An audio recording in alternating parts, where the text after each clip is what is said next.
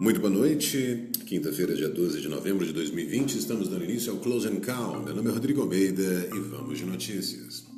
O Ibovespa fechou em queda nesta quinta-feira após as falas do ministro da Economia Paulo Guedes, que disse que se houver uma segunda onda do coronavírus no Brasil, como está ocorrendo na Europa e nos Estados Unidos, o governo precisará estender o estado de calamidade e prorrogar o auxílio emergencial. Testes com vacina voltam a ser liberados. Menos de 48 horas após ter suspendido testes no Brasil com a vacina chinesa Coronavac, produzida pela Sinovac devido a um evento adverso grave, a Anvisa voltou a liberá-los. Bolsa Família, microcrédito e eleições.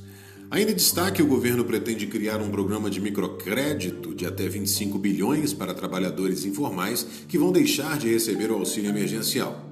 A vigência do programa expira no final de dezembro de 2020. Radar Corporativo. A JBS encerrou o terceiro trimestre com resultado acima do esperado pelo mercado. A companhia dona de marcas como Swift e Friboi teve lucro líquido de 3,1 bilhões de reais de julho a setembro, frente a 356,7 milhões no mesmo período do ano anterior, quando o resultado financeiro havia sido negativo em 3,7 bilhões. Essas foram as notícias do Closing Call. Muito obrigado pela audiência. Encontro todos vocês amanhã. Tenham todos uma excelente noite e até lá.